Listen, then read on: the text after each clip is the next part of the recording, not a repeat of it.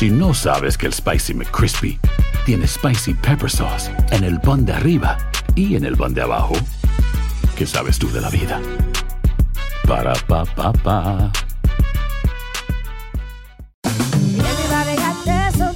La venta para amigos y familiares de JCPenney está de vuelta. Desde lunes ahorra 30% extra en artículos por toda la tienda. Esos son ahorros adicionales por encima de nuestros precios bajos. Dile a tus amigos, ven con tu familia y ahorren en grande. No olvides, ya se acerca el Día de las Madres. Y tenemos todo lo que mamá quiere: joyería, belleza, salón y tarjetas de regalo. JCPenney, vale la pena. Cupón válido del 29 de abril al 5 de mayo en selección de estilos. Aplican exclusiones. Detalles en la tienda jcp.com. Boost Mobile tiene una gran oferta para que aproveches tu reembolso de impuestos al máximo y te mantengas conectado. Al cambiarte a Boost, recibe un 50% de descuento en tu primer mes de datos ilimitados. O, con un plan ilimitado de 40 dólares, llévate un Samsung Galaxy A15 5G por $39.99. Obtén los mejores teléfonos en las redes 5G más grandes del país. Con Boost Mobile, cambiarse es fácil. Solo visita boostmobile.com. Boost Mobile, sin miedo al éxito. Para clientes nuevos y solamente en línea, requiere AroPay. 50% de descuento en el primer mes requiere un plan de 25 dólares al mes. Aplican otras restricciones. Visita boostmobile.com para detalles. Sick of being upsold at gyms? My guy, you're currently a base member. For $90 more, I can upgrade you to our Shred membership. For $130 more, you'll be a Swole member. And for just $300 more, you'll reach Sweat Platinum. At Planet Fitness, you'll get energy without the upsell. Never pushy, always free fitness training and equipment for every workout. It's fitness that fits your budget. Join Planet Fitness for just $1 down and $10 a month. Cancel anytime. Deal ends Friday, May 10th. See Home Club for details. Univision Audio. Enigma sin resolver es un podcast para mayores de edad. Algunos radioescuchas pueden encontrar el contenido del programa ofensivo. Se recomienda la discreción del radioescucha, especialmente para menores de edad.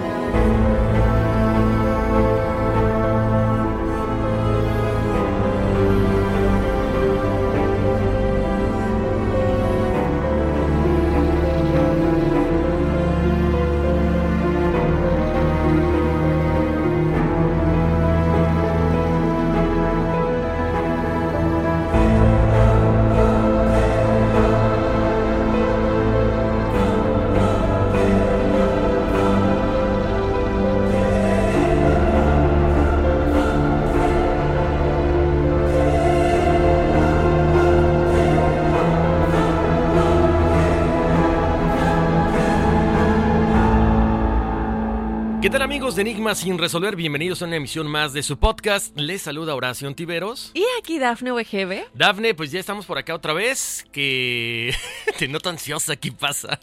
El café ya es el cuarto. Exactamente. Si ustedes supieran todo lo que pasa detrás de este programa, sería como otros 10 podcasts entre bloopers este, y muchas cosas más, ¿no? Pero Sí, hoy nos la hemos pasado una hora entre Horacio y yo porque hoy no pudo nadie del audio ayudarnos. Estamos solitos él y yo grabándonos, pero somos unos campeones porque lo logramos. ¿Hubo una Exactamente. disculpita por ahí? Aparte te digo algo, algo Dafne, yo no soy muy eh, docto en las cuestiones técnicas. Digo, yo tengo mi consola en, el- en mi casa y todo.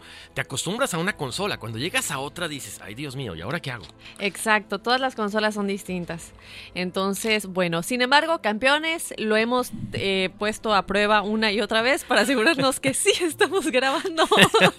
Exactamente. Oye, Dafne, antes de empezar, quiero agradecerle muchísimo a la gente que, este, que nos escribió por este primer aniversario. Eh, digo, lo, lo comentábamos el podcast pasado, pero gracias, gracias por sus palabras, gracias por todos sus comentarios.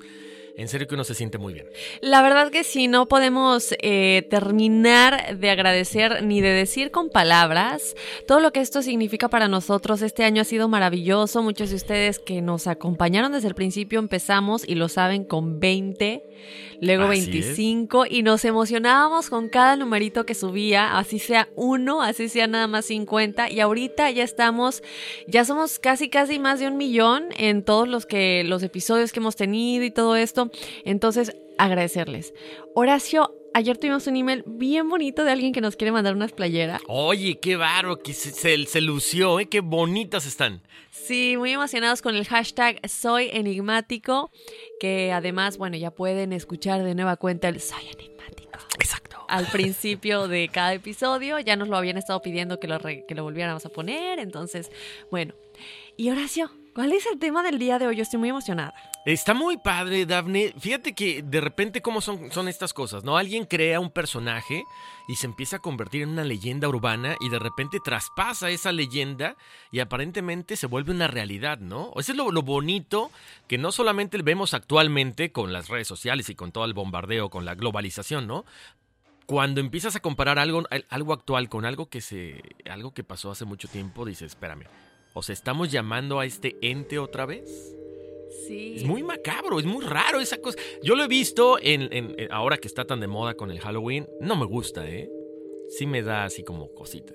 Sí, yo creo que sobre todo porque, por ejemplo, en el caso de este personaje, de pronto es tanto lo que la gente cree que sí es real, que se empiezan a basar en, bueno, o conseguir de alguna manera pruebas para decir, mira, es que esto sucedió, que sí es real.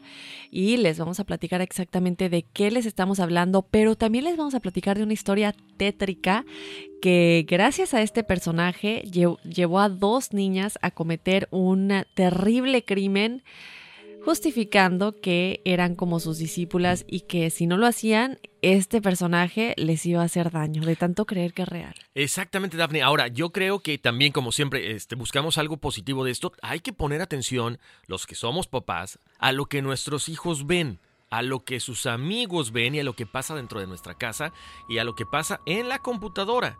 Porque efectivamente comienza como una historia, de repente llega a perturbar la mente de la gente. Y como dices, o sea, ya hay un- una cuestión física, una agresión por temor a que este ser se manifieste y le haga daño a una familia, ¿no? Así es, entonces el tema del día de hoy es este personaje que se llama Slenderman Tan, tan, tan.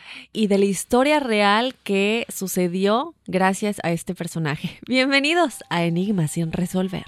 Tururururururu.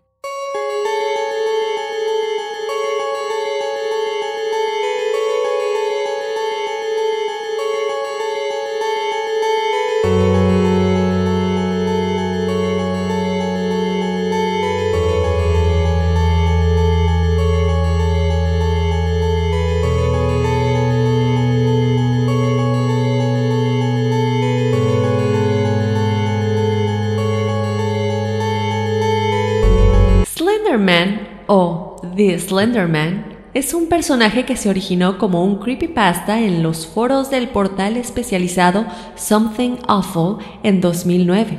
Es representado con apariencia de un hombre delgado, anormalmente alto y vestido de traje. No posee ningún rasgo facial, tan solo un rostro blanco.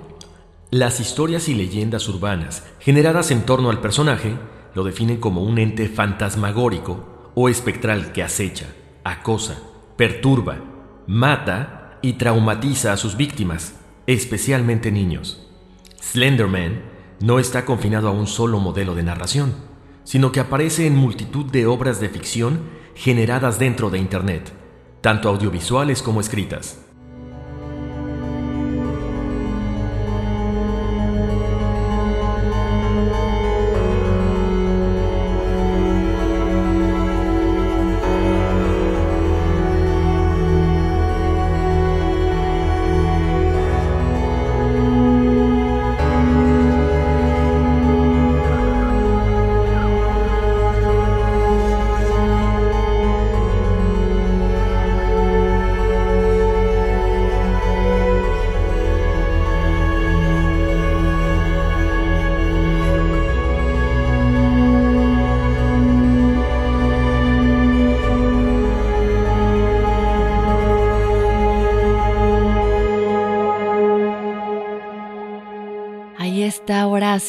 Literalmente el tan tan tan. Sí, qué fuerte. Muy fuerte, creo yo, no solamente porque nace de la imaginación de alguien, sino que ya en el futuro, como les comentamos en un principio, empiezan a salir imágenes de otros personajes de la época de los 1500 y dicen, mira, lo que sucedió con este personaje demuestra que Slenderman es real. O sea, los seguidores realmente lo creen. Y hasta uno le hace dudar un poquito, ¿no? Pero hoy, Horacio, ¿qué te parece si comenzamos ya a contarles a la audiencia un poquito exactamente de qué se trata todo esto? Bueno, Slenderman fue creado en una cadena de internet, como ya les comentamos. Esto inició el 8 de junio del 2009 con el objetivo de editar fotografías para que contuvieran entidades sobrenaturales. ¿Cómo sucede esto? Pues se lanza el concurso, la convocatoria y todos los seguidores de este website pues crean sus personajes eh, paranormales y fantasmagóricos.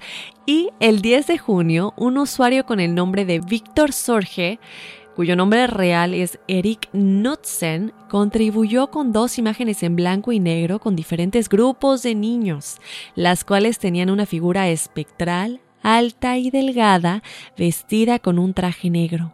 Víctor añadió a la descripción de las fotografías un texto que hablaba de testigos, describiendo distintos secuestros de niños y culpando de estas desapariciones a quien llamó The Slenderman.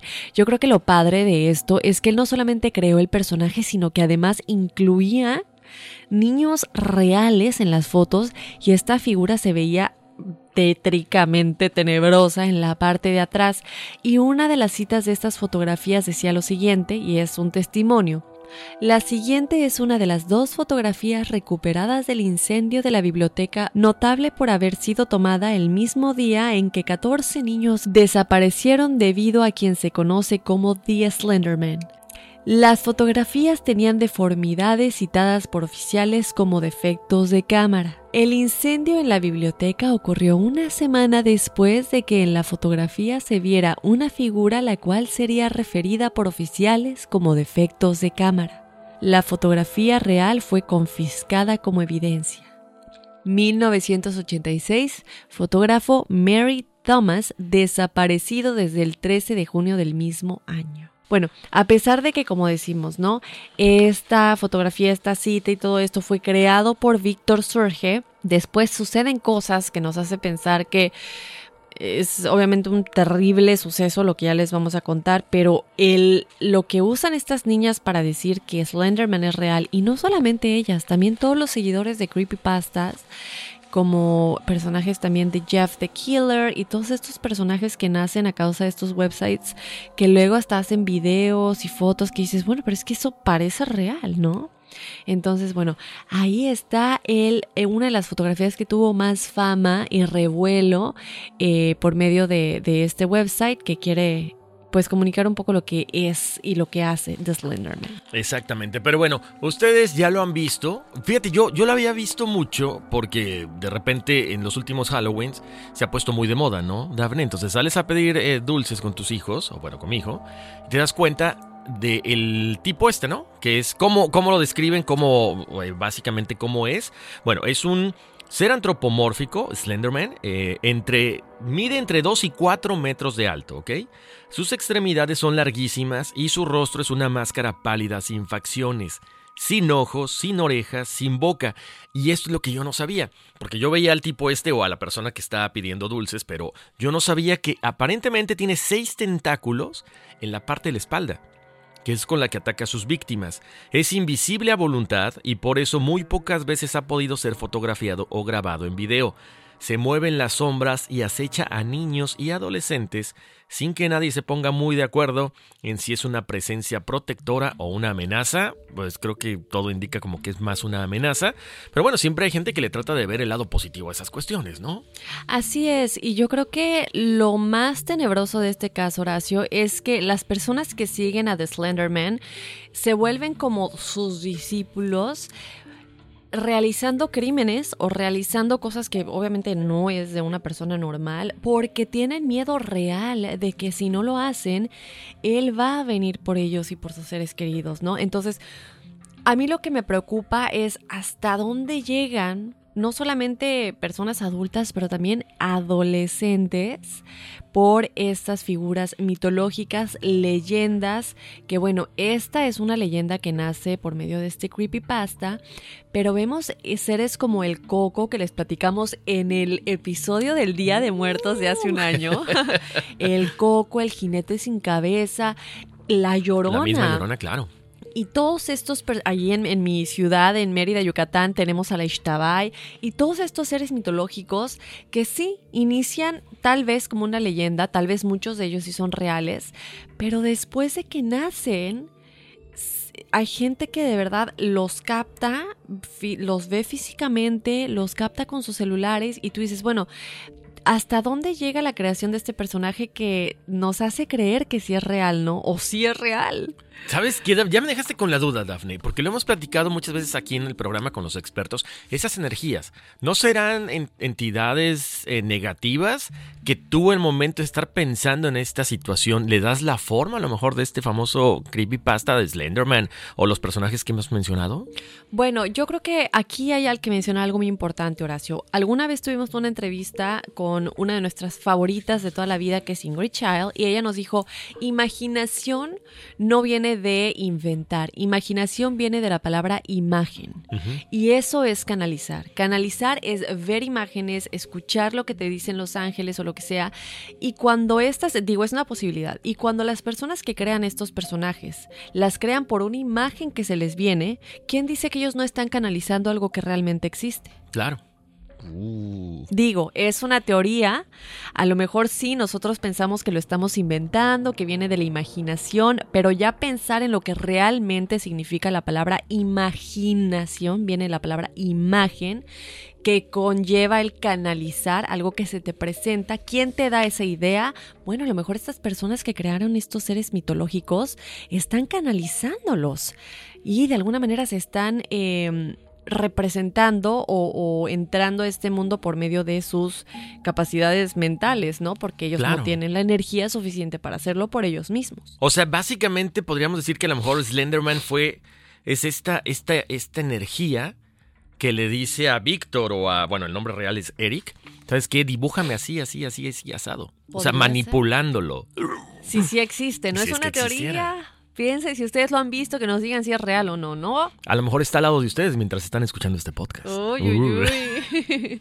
Oye, Horacio, bueno, vamos a contarles un poquito la aterradora historia de la vida real de Slenderman y de la que todos hablan pero pocos se atreven a analizar y a ver realmente y a creer, creo yo, porque esto es difícil de creer. La historia de este ser mitológico y ya de por sí retorcido creó impacto más que nada en adolescentes. Una historia tétrica y real es la historia que comenzó el 31 de mayo del 2014 cuando Morgan Heiser y Anissa Weyer, dos niñas de tan solo 12 años de edad, residentes de Wisconsin, se conocieron al inicio del año escolar y se volvieron mejores amigas. Ahorita les estamos dando eh, la idea general de lo que ya nos vamos a adentrar a detalle, cómo sucedió, cómo esta amistad se desarrolló y cómo llevó a que cometieran un terrible crimen por culpa de lo que ellas dirían es Slenderman. Bueno, Horacio, ellas dos crearon una amistad muy muy especial ya que Anissa era muy popular entre sus compañeros y tampoco tenía amigos. Ellas, pues, muchos las tachaban como de geeks, como de raras, porque les gustaban todo este tipo de cosas. Bueno, Morgan y Anissa compartían esta situación de que no eran muy populares, no eran muy gustadas por los compañeros y todo esto, ¿no? La única que siempre estuvo con ellas y primero que nada con Morgan, porque ella fue su mejor amiga antes de que Morgan conociera a Anissa, era Peyton Bella Lutner. Sin embargo, después de que Morgan conoció a Anissa, comenzó a dejar de un lado a Peyton, a la que, bueno, después deciden tratar de asesinar. ¿Por qué? Porque Slenderman les pidió que lo hicieran. Ya nos vamos a entrar de nueva cuenta desde el inicio cómo esta amistad se volvió tan especial. Fíjate Horacio que Anise y Morgan tenían muchas cosas en común. Ambas compartían el gusto por los creepypastas, historias y literatura de terror, leyendas, seres mitológicos, entre otras cosas. Por esto y más, entre ellas se desató una amistad enfermiza que al mismo tiempo alimentó sus fantasías. ¿Qué tal? Por otro lado, una de esas noches en las que ambas compartían su pasión por las historias de terror y los seres malignos, Morgan y Anissa, estas dos amigas, deciden, pues, complacer a Slenderman de una manera muy peculiar. ¿Cómo? Pues qué mejor que asesinando a Peyton. Estamos hablando de 12 años de edad. Estas niñas tan solo tienen 12 años y quieren complacer tanto a este ser mitológico que creen que es real que deciden matar a Peyton para que él pues las, las adore y las quiera más, ¿no? Y estar en, en su mundo y como sus discípulas. Y por otro lado, bueno, también cabe mencionar que ya se habían querido deshacer de ella desde hace un tiempo, porque ella era como la tercera y ellas eran muy, muy amigas, pero Peyton tenía también otros amigos y era como más, pues amigable y popular y todo esto, ¿no? Por otro lado, pues ella no compartía todos estos gustos. Oye, Horacio, pues yo estoy impactada realmente porque, como ya dije, no les vamos a comentar más a detalle, pero eh, estamos hablando de que simplemente en una noche de esas pijamadas, que yo hice muchas, lo que yo hacía en las pijamadas con mis amigas era maquillarnos cuando todavía somos niñas y no debemos, pintarnos las uñas, ponernos mascarillas, hablar del niño de la escuela cuando estábamos, creo yo que en quinto o sexto de primaria. Y ellas lo que están hablando es matar a su amiga. O E- sea, Exacto, estás hablando de 12 años, Daphne. Es una edad, obviamente hay unas cuestiones que ya a lo mejor te fijas en los muchachos y toda esta situación, pero no puedes llegar a, a tratar de complacer a este ser que está en tu mente muy clavado, a menos que en verdad tengas problemas. Ahora, sabemos también como eh, antecedente de todo esto, ellas dos venían de unas familias pues un poco disfuncionales, ¿no? Entonces a lo mejor eso también alimenta toda esta situación. Porque ya a los 12 años empezar, y sobre todo Dafne y gente que nos escucha, como van a ir escuchando ahorita conforme vamos platicando, o sea, es un plan macabro, pero como cualquier asesino serial.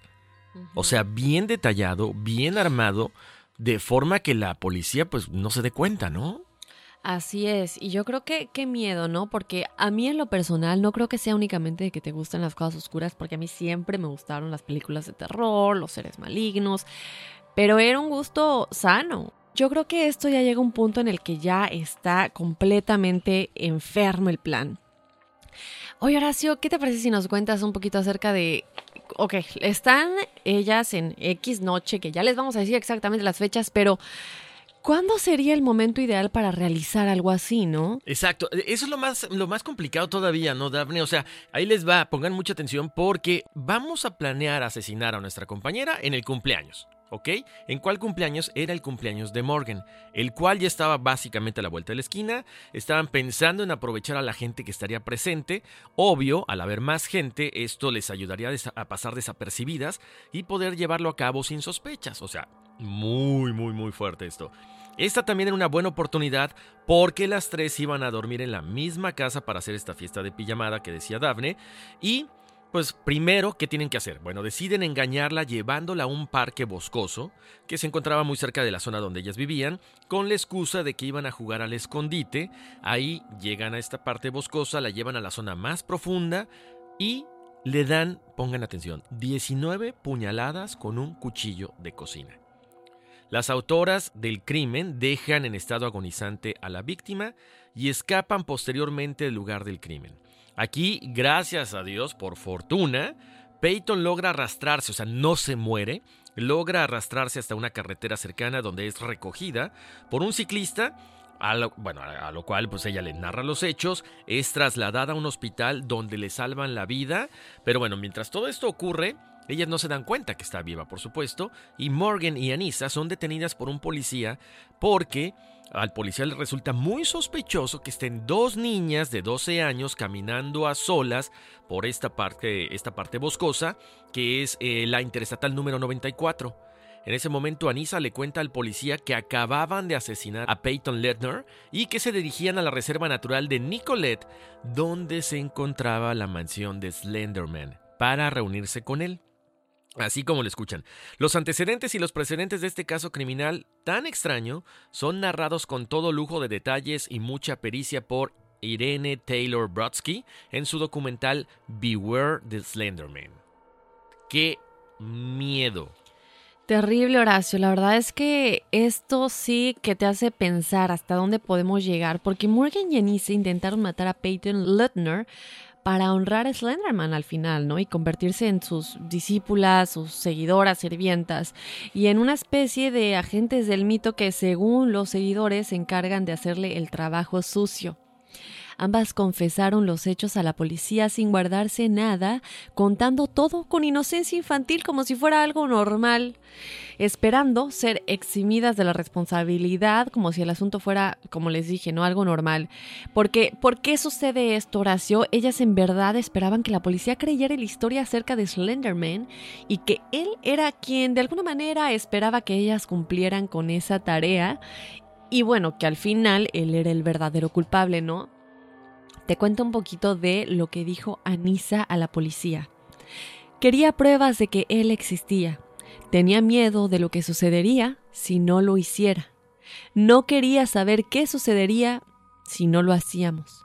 También dijo que si no continuaba con el ataque, Slenderman iba a matar a toda su familia en tres segundos. O sea, eh, yo creo que aquí entra una el problema de decir, no solamente es que me quiero deshacer de, de Peyton Bella Littner, que evidentemente no les caía ya, bien, y era como un, un como dicen, ¿no? El, el, el como cuando va un, tercero a una cita. El tercero en discordia. El tercero en discordia. O sea, ella ya como que estorbaba a la amistad entre Anissa y Morgan.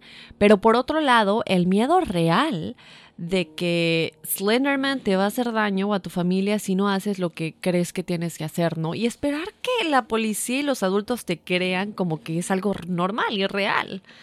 Entonces, bueno, Así como Morgan Yanisa, Horacio, otra joven que declaró ser influenciada por Slenderman y de igual manera obligada de alguna manera a cumplir con lo que Slenderman hubiera estado esperando de ella, es Lily Mary Hartwell, quien con tan solo 14 años de edad incendió el domicilio de su familia cuando su madre y su hermano de tan solo 9 años dormían en su interior. Esto sucedió en Pasco, Florida, la noche del 4 de septiembre del 2014. O sea, ya se convierte de nueva cuenta un ser tan real en la mente de estas personas que son capaces de matar y, de matar en este caso hasta tu familia, ¿no? Después de tanto revuelo, obviamente con todos estos casos tan terribles, el creador de Slenderman quiso dejarle claro a todo el mundo que Slenderman fue creado por él y que se había inspirado en criaturas como The Rake, el rastrillo o Mothman, el hombre polilla y obviamente tenemos también otros seres como Jeff the Killer, que también es muy muy famoso y muchos lo ponen como el único que se acerca al revuelo que ha tenido Slenderman. Increíble. Eh, ¿Cómo puede pues manifestarse este tipo de situaciones en la mente de la gente y darle tanto, tanto poder y ahí está, no, pero ahora, no solamente está esto de, este, de este nuevo creepypasta que aparece, Daphne, porque aquí ya se pone más interesante, ¿no? Lo que habíamos platicado desde el principio. Cuando ya nos empezamos a, cuando empezamos a investigar, y hay una criatura muy parecida a Slenderman, pero esto es en 1540. O sea, ¿se está repitiendo esta situación? No lo sabemos, digo, se los ponemos como siempre a ustedes, ¿no? Ahí en, el, en la mesa para que tomen ustedes las, las decisiones. Pero les cuento, eh, existen estas imágenes que se hacen famosas después del revuelo de Slenderman, las cuales hicieron pensar a muchos de los involucrados que estas criaturas sí son reales. ¿Por qué? Nos trasladamos hasta 1540 a unos dibujos titulados Der Ritter, lo cual significa el caballero en alemán. Estos dibujos fueron creados por Hans Freckenberg y en ambos dibujos hace acto de presencia un ser muy parecido a Slenderman. Es un esqueleto alto, delgado, sin rostro y capaz de modificar sus brazos para atrapar a sus, víctimas más fácilmente. Según el folclore alemán, este ser vivía en las profundidades del bosque negro y se alimentaba con la carne de pequeños niños que se portaban mal. Lo que hace esta historia muy misteriosa es que el autor de estas imágenes, ¿qué crees? Desaparece sin rastro misteriosamente en 1543. ¿ok? En este punto es cuando los que se decían influenciados por Slenderman comienzan a tratar de convencer al mundo de que este ser es real, usando lo anterior como una prueba de que estos seres existen y hacen daño a quien no obedece las misiones que creen le son asignadas.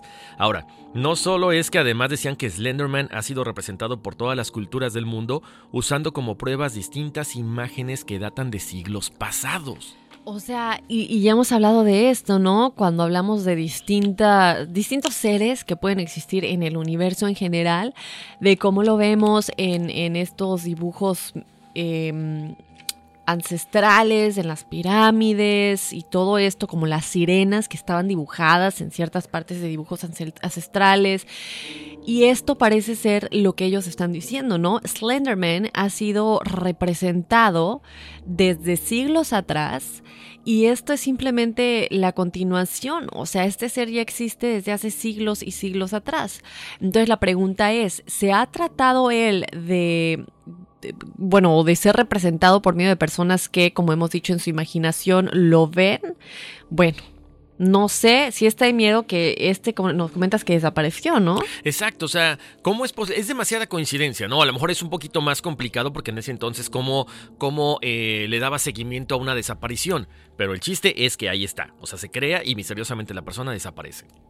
Y nosotros encontramos esta referencia de este dibujo alemán, pero si ustedes tienen más dibujos antiguos, chicos, en los que Slenderman hubiera sido representado en siglos pasados, que nos los hagan llegar porque creo que estaría muy bien analizarlos y compartirlos, ¿no? Efectivamente. Bueno, Horacio, continuemos adentrándonos un poco más en la historia de Morgan y Anissa, ahora sí más a detalle para entender qué exactamente es lo que tenían en la cabeza y si es real que Slenderman es el culpable. Morgan nació en el año 2002 en un entorno muy poco casual. Ella siempre estuvo muy unida a sus padres, quienes tenían gustos y aficiones similares a los de ella y a los que muchos tachaban de oscuros e inapropiados. La madre de Morgan se dedicaba a vender por internet réplicas de cráneos humanos. Morgan pasaba horas frente a la computadora leyendo las historias de Jeff the Killer, del que les hablaba hace un momento, quien fue el primer personaje de este tipo que le llamó la atención y de quien se volvió fanática, al igual que pensaba que era real. Desgraciadamente, Horacio, ella no podía compartir esta, esta afición con Peyton, quien es quien lamentablemente sufrió el intento de asesinato y que en ese entonces era su mejor amiga, antes de que ella conociera a Anissa, pues como les hemos dicho, Peyton no era fanática de las cosas oscuras.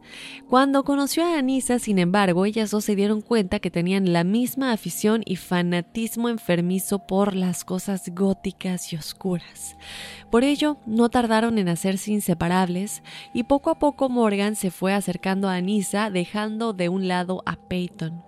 Es entonces cuando Peyton hizo nuevas amistades y se convirtió de hecho Horacio en una de las niñas más populares del colegio, lo que obviamente Morgan nunca había tenido con anterioridad, nunca había tenido más, más amigas que ella, ni nada de esto, ¿no?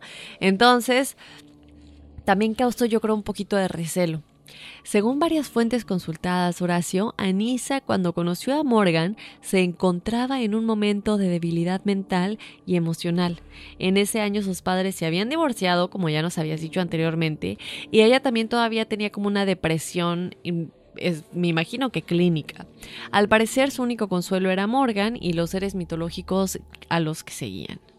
Entonces aquí es como un escape, ¿no? Creo yo, de tu realidad, de la vida que no te gusta tener con tu familia. Entonces te adentras tanto en algo porque tu realidad y la vida que tienes no te gusta, que tratas de como pues como la gente que usa drogas, como la gente que es alcohólico, como que tratas de llenar un vacío que tu vida real no, no llena y no te gusta. Entonces esta em, adicción para ellas creo yo llamarlo de alguna manera creo que es correcto llamarlo adicción, eran estos seres mitológicos.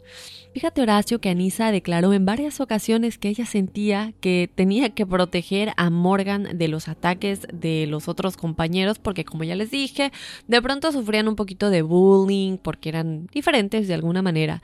Sin embargo, Morgan no necesitaba ayuda. ¿Por qué te digo esto? Bueno, fíjate que ella era muy agresiva por naturaleza e incluso Llevaba un martillo en la mochila, Horacio, con frecuencia a la escuela con el que amenazaba a sus compañeros. O sea, si me decías algo, ya llegué a un punto en el que con el martillo, ¿no? Esto ya es otro nivel. Entonces, obviamente, desde luego, yo creo que nadie nunca se imaginó. Es como cuando pensamos, Pedro que ladra no muerde.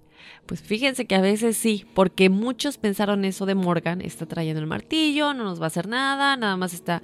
Y mira, terminó apuñalando, porque ella fue la... Obviamente las dos, fue el plan de las dos, pero ella fue la que llevó a cabo el apuñalamiento. Exacto, y además cuando ya estás hablando de 19 puñaladas, Dafne, o sea, ya no es... ya es con saña, o sea, ya es alguien verdaderamente malo que a lo mejor se quedó con las ganas de ahí martillarle la cabeza a alguien y bueno, se desquitó con esta persona, ¿no? Eh, fíjense, les vamos a comentar. Si no sabes que el Spicy McCrispy tiene Spicy Pepper Sauce en el pan de arriba y en el pan de abajo, ¿qué sabes tú de la vida? Para, pa, pa, pa.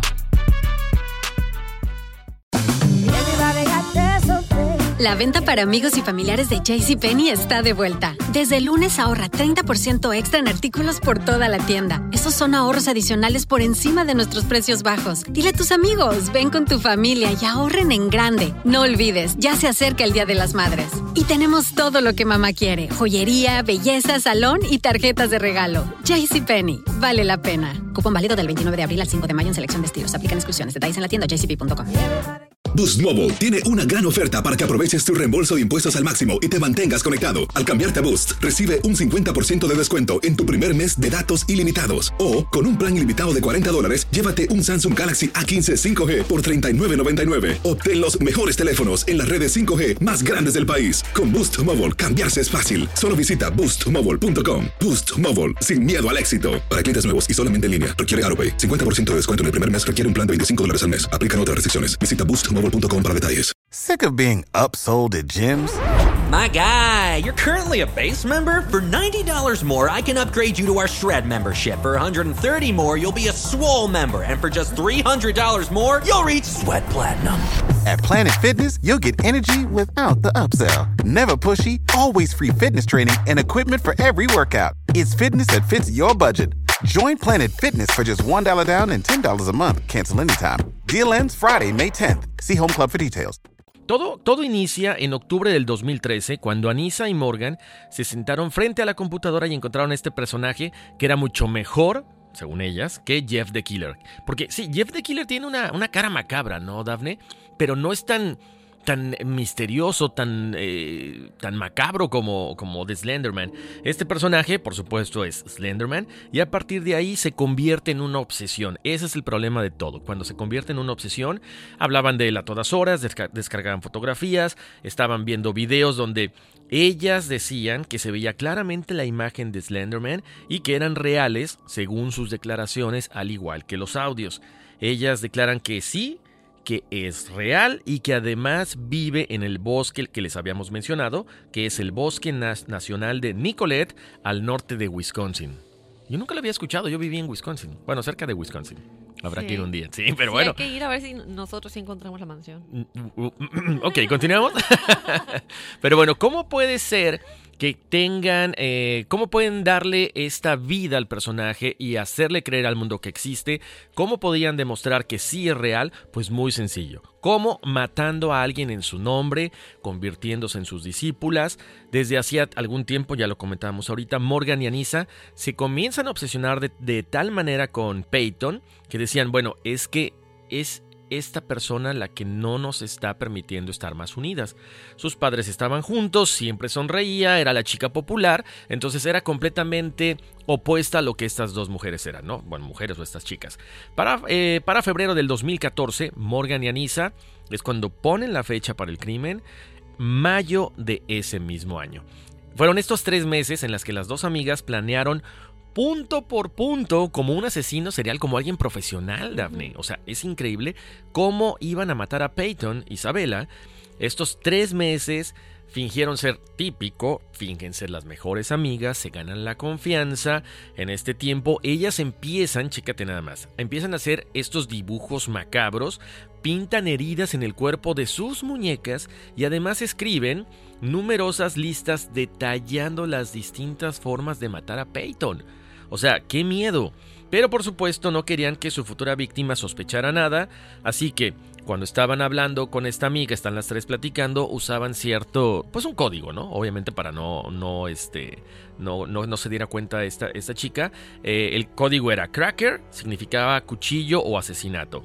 Stab y stab, stab, apuñalar no tiene mucho, mucha ciencia, ¿no? Pues está muy, muy lógico. Y camping trip significaba bosque nacional de Nicolet. El día ya lo habíamos dicho, estaba previsto, ya estaba todo planeado. Tenía que ser el 30 de mayo del 2014. ¿Por qué? Porque era el cumpleaños de Morgan. Tenían como que todo listo, todo cubierto. El padre hizo de chofer, lleva a las tres amigas a una pista de patinaje cubierta que se llama Skateland. En ese momento el papá de Morgan las recoge a las 9.30 de la noche y a partir de allá las lleva a casa para, para, que dieran comienzo con esta fiesta de pijamadas. Las niñas se cambiaron, se lavaron los dientes, se fueron a sus camas. El plan, ya saben, era muy sencillo. ¿Qué tenían que hacer? Solamente tenían que apuñalar a Peyton y después la envolverían en una sábana y después emprenderían el camino hacia la mansión de Slenderman. Qué fácil, o sea, qué sencillo. Lo planteaban. O sea, qué mente tan retorcida a los a esa edad, 12 años. Sí, Horacio, aparte me estás diciendo que tenían hasta lenguaje clave. Nosotros cuando estábamos haciendo la investigación vimos las fotos de las listas que ellas hacían en esos tres meses de cómo posiblemente matarla, las diferentes opciones, los pros y los cons, y les vamos a estar compartiendo esas listas en nuestras redes sociales, en donde literalmente tú puedes ver bueno, tal vez la podemos matar así escrito, tal vez así, tal vez así. Y, bueno, estamos hablando de, que esas eran sus pijamadas, esas eran sus noches de dormir. Y luego, bueno, la pobre Peyton ahí en el, platicando con ellas, ni en cuenta del lenguaje secreto. Ella simplemente está compartiendo un momento con sus amigas que están tan obsesionadas con Slenderman que han caído a creer que la misión que él les ha dado es matarla. Bueno, muy, muy, muy macabro. Fíjate, Horacio, que ya que llegó el momento ya terminó la noche del patinaje, del bowling, de todo lo que hicieron el día anterior. Ella le dijo a Anissa que yo aquí no sé si le habrá dado arrepentimiento o, Suena como que sí. O quería ver si realmente tenía que hacer esa tarea asignada, según ella, que le dice a Anissa, ¿sabes qué? Quiero darle un día más de vida. Es entonces que a la mañana siguiente las niñas pues continuaron la fiesta normal, ¿no? Se disfrazaron, comieron dulces, fresas, prepararon sus mochilas y con el permiso de la mamá de Morgan pues se fueron a hacer sus aventuras del día camino a un parque en donde la tragedia sucedería. El plan ya estaba en marcha. El parque es un lugar muy grande, Horacio, en donde bueno, eh, tiene un parque infantil que es como esta pequeña área que le dicen playground. Luego tiene los baños públicos y también tiene áreas verdes simplemente con banquitas para sentarte, hacer picnic y todo esto. Es un parque muy muy grande, ¿no? Pero los baños públicos es en donde ellas pensaron que sería el mejor lugar porque según ellas, al causar un desagüe, eso, ellas hasta planearon, vamos a causar un desagüe y eso va a limpiar todo, ¿no? Eh, y luego, ¿y dónde queda que, crees que el agua no se va a ver roja o cómo? en fin.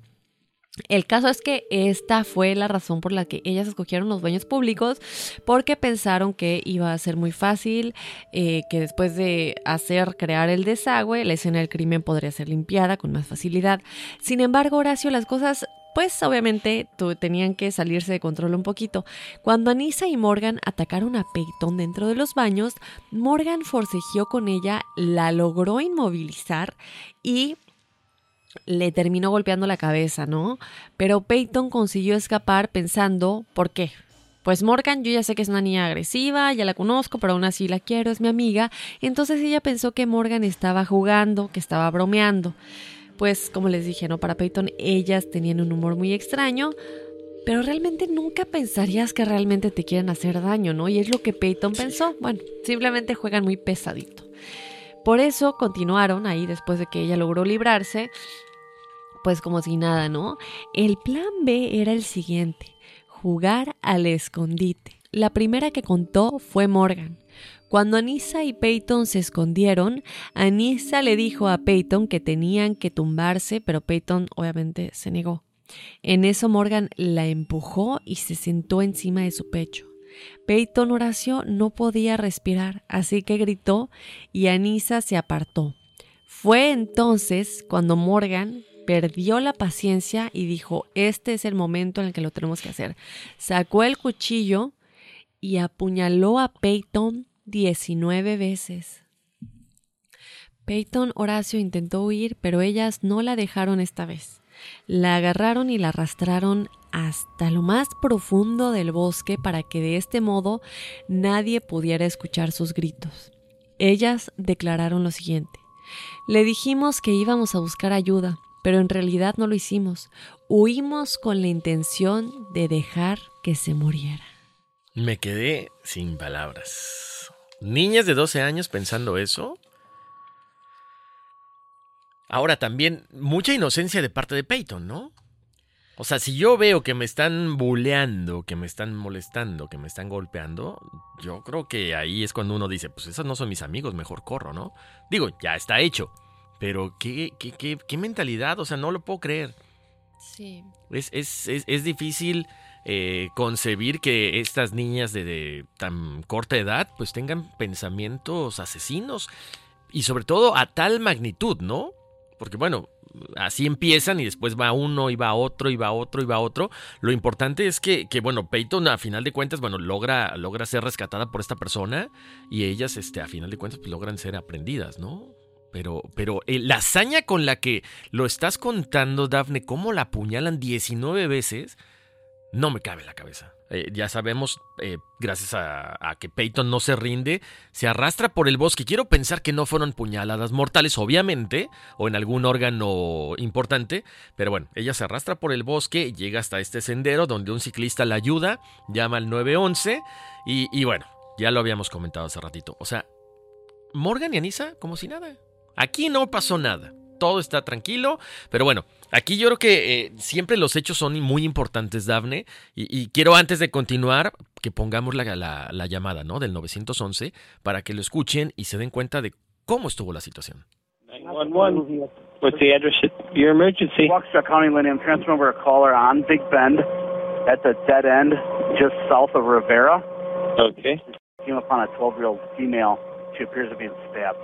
She appears to be what? Stabbed. Stabbed? Correct. Okay. Sir, you still there? Yes. Hi, sir. So, is are you with this 12 year old female? Yes. She says she's having trouble breathing. She said she was stabbed multiple times. Stabbed multiple times? Yes. Okay, sir. Are you with her right now? Yes. Is she awake? She's awake. Is she Um, breathing? Yeah, she's breathing. She said she can take shallow breaths. She's alert. Okay, stay with her. We're sending the police department. Don't hang up, okay?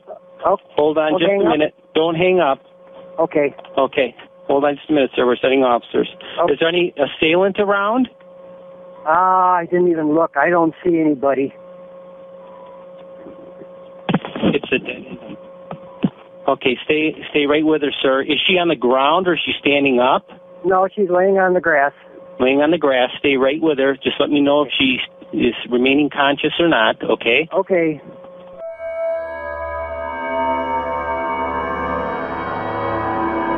Wow, sí se escucha como el, el, pánico, ¿no? Del ciclista. Cuando le preguntan si estaba respirando, es como que, uy, sí, pero siento que en cualquier momento puedo dejar de respirar. Exacto. Pero, o sea, ¿cómo puede ser la, la contraparte, no? El ciclista nervioso y las otras dos como si nada.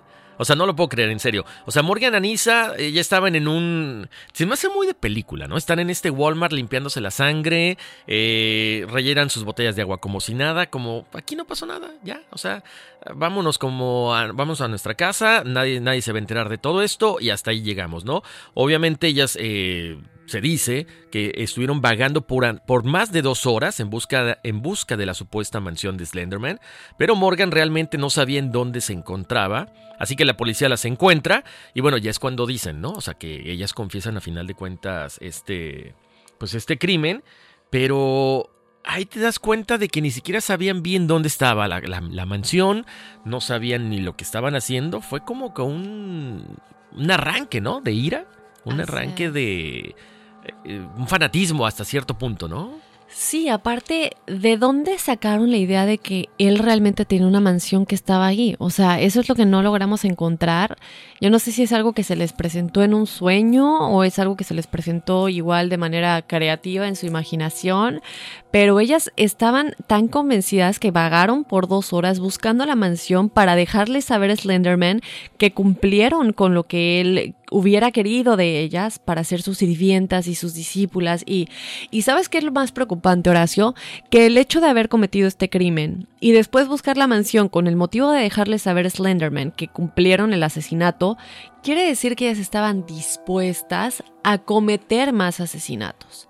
Porque le estás dejando saber que eres un buen sirviente, que eres un buen eh, discípulo eh, en lo que él quiere en esta vida, ¿no? Que es matar. Entonces, te lo enseño para que me asignes más tareas. Sí. 12 años de edad. Increíble, increíble. ¿Sabes qué? A final de cuentas, lo, lo importante de este caso, Daphne, es que, bueno, Peyton no muere y ellas, a final de cuentas, bueno, pues eh, no logran li- librarse de la justicia y son declaradas culpables por homicidio en primer grado y condenadas a pasar 30 años en una institución mental. Pero lo que dices, creo que es un muy buen punto. Si lo hubieran, si se hubieran eh, salido con la suya, o sea, ¿cuántos asesinatos más no hubieran cometido en nombre de Slenderman? Y a lo mejor, al, al decir, ya lo logramos, salimos impunes, a lo mejor hasta pueden reclutar a más adolescentes. Yo no entiendo esas amistades tan enfermizas. No, es, es increíble, ¿no? Yo tampoco logro entender, pero si es el foco rojo para, volvemos al, al punto que yo hablaba al principio, sí debemos monitorear lo que, lo que ven nuestros niños en casa, los adolescentes. Ojo, no nada más los niños en casa, sino también los amigos, porque ya viste. O sea, a final de cuentas, Peyton era una chica muy, muy, muy, muy sana. ¿No? Muy, muy centrada. Y esas malas amistades fueron las que la, la ponen en peligro de muerte.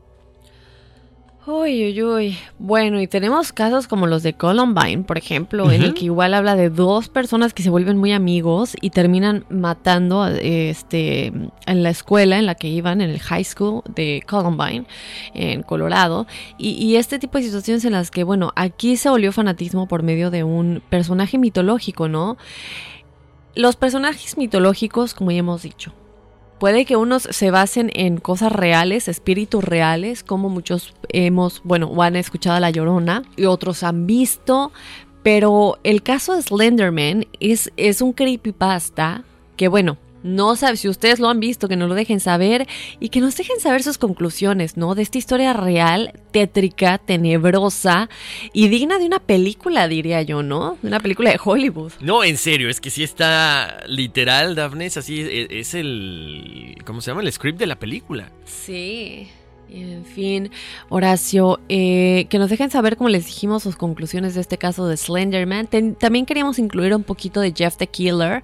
Sin embargo, bueno, creo que era tanto lo que había con respecto a Slenderman que era un poco difícil incluir sin, tal vez ah, dedicaremos un episodio más adelante únicamente a Jeff the Killer o algún otro de estos personajes que llegan a adentrarse tanto en la mente del ser humano que creen que es real que creen que realmente lo ven y que creen que realmente tienen que cumplir con tareas malignas en esta vida para complacerlos. Sí, yo creo que hay infinidad de historias, ¿no? Que podríamos contar, pero yo creo que esto- estos son los personajes más importantes. Y como dices, es más, eh, creo que, si no estoy mal, creo que salió hace unos meses o hace un año una, una película de Slenderman. Tuve la, tuve la tentación de verla, pero cuando vi las calificaciones, creo que tenía menos una estrella. Dije, ah, no, creo que no. No, además, como que cuando empezamos a, a- a platicar y empiezas a ver ese tipo de películas, como que no, uno no necesita ese tipo de, de energías, ¿no? Mejor vi The Curse of La Llorona. Oh, esa sí está buena.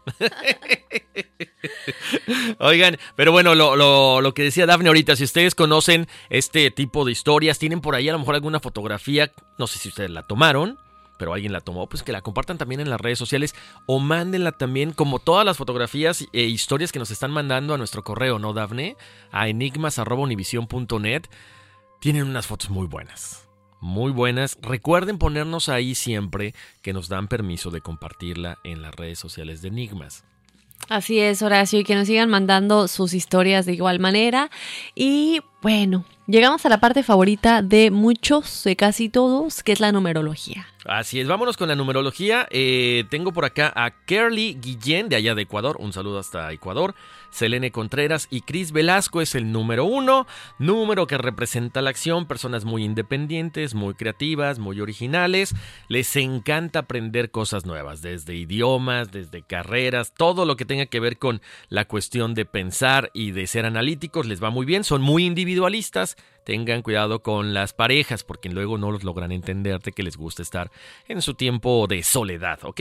Para el número 3, que es Ruth Karina eh, Capacoila, Kawi, es el número de la expresión, de la creatividad. Son personas que se les da muchísimo la facilidad por los idiomas, por el canto, todo lo que tenga que ver con la expresión artística. Son personas con buen, un buen sentido del humor y muy sociables. Para el número 5 es Eduardo Hernández Bernal, Ana Valeria Méndez Gallardo y Darío Gastón Ahumada. Número 5 es el número de la libertad, el cambio. Son personas que se aprenden a adaptar con muchísima rapidez a todo, desde un trabajo, un cambio de domicilio, otra carrera. Les gusta eh, actuar de forma un poco inusual, hacer cosas nuevas y siempre están interesados por viajar. Para el número 6 es eh, Andrés Eduardo Pánuco Carrillo. José Luis Lozano Alarcón e Iván Morones González. Es el número de la responsabilidad. Eh, son personas que vienen a ayudar en esta vida a los demás. Son personas que se entregan 100% a la familia, al hogar. Son muy tolerantes, muy amorosas. Son personas dignas de confianza y dignas y responsables en su trabajo. Para Rosalba Coatl Rivas y José González Dimas son el número 7. Número de reflexión y de conocimiento. Gran facilidad para las cuestiones psíquicas, no les dé miedo. Recuerden, son reservados, son, son muy intuitivos. ¿Por qué? Porque tienen esta parte psíquica a flor de piel. Lo que pasa es que no confían muchas veces porque no conocen. ¿Cómo conocemos esto? ¿Cómo desarrollamos todo esto? Siempre con la meditación. La meditación, les hemos dicho, pueden buscar ahí a Deepak Chopra. Al menos yo soy con uno de sus fanáticos, me gusta mucho meditar con él y es muy bueno. Para Pablo Ángel Zubia, Hugo Ángel Chavero Martínez y Alex Corrales, el número 8, es el, poder espiritual y el poder material. Tienen mucha facilidad para hacer dinero, tienen también mucha facilidad para ese psiquismo, pero encontremos el balance entre las dos cosas. Si ustedes eh, encuentran este balance, les va a ir muy bien, porque si no pueden caer en el materialismo, porque empiezan a ganar dinero y, ¡uh! y se vuelven muy terrenales. Entonces traten de, ser más observadores, más analíticos y encontrar y equilibrar todas estas, estas dos partes de, de fuerza, ¿ok? Para Lisbeth Belmonte es el número 9, es el idealismo. En esta vida vienen a ayudar a los demás también. Tienen deben de tener mucho cuidado porque les cuesta trabajo decir no. Oye, ¿puedes hacer más trabajo? Sí. ¿Puedes hacer esto? Sí. Oye, ¿te puedes quedar tres horas más? Sí. Entonces, cuidado, son muy buena onda, son muy bondadosos y eso les provoca que abusen de ustedes. Son personas intuitivas, muy generosas y muy honestas. Y nos escribió también Azucena Mateos, ella es número 22, número maestro, número que ya saben, tiene, está en las últimas de sus vidas, eh, ya para trascender al siguiente plano. Tienen mucho contacto con la parte terrenal, con la parte espiritual, tienen que también encontrar este balance porque vienen a este mundo a ayudar a los demás, vienen a ser ejemplo y muchas veces no son, no, no, sienten que el mundo no los entiende. ¿Por qué? Porque se dedican a dar, a dar, a dar y así es tienen que poner el ejemplo en esta vida, tienen que ayudar a los demás, pero también acuérdense, no se enfoquen nada más en dar, sino también en, el crecimiento espiritual. Tienen todo esta, este cúmulo de psiquismo adentro de ustedes, sus maestros espirituales están ahí a flor de piel queriendo contactarlos, así que déjense ir para que los puedan, este, para que puedan estar como en comunicación con ellos. Recuerden, pueden tener la dualidad del 4 o la, parte del 22 como número maestro. ¿no? Eh, Dafne, me preguntaban en, uno de los correos que, que nos mandaron, ¿Qué son estos números de la o, qué significa la numerología? Lo hemos mencionado mucho. Son características de la persona, ¿no? Siempre nos enfocamos en, hablar de lo positivo. Eh, son, digamos que ciertas características que te dicen cómo eres, en qué cosas puedes mejorar y en qué cosas puedes eh, tratar de evitar, ¿no? Básicamente. Así es, y también alguien nos decía, Horacio, que le estaba escuchando y le llamó mucho la atención el hecho que estábamos platicando de cuando vemos los números repetidos. Eh, y él nos dijo, yo no veo números repetidos, pero veo muchas letras repetidas. ¿Qué significará? Exactamente, fíjate, bu- buena, buena este, pregunta. Creo que tenía una fijación con la J, ¿no? La veía muy seguido. Y, y creo que la G igual. La G, eh, que juegues la lotería. No, no es cierto, no sé. No, no sé. Déjame, déjame a lo mejor investigar cuál es la numerología de cada una de las dos letras. Sí, y por ahí podemos este, investigar, ¿no?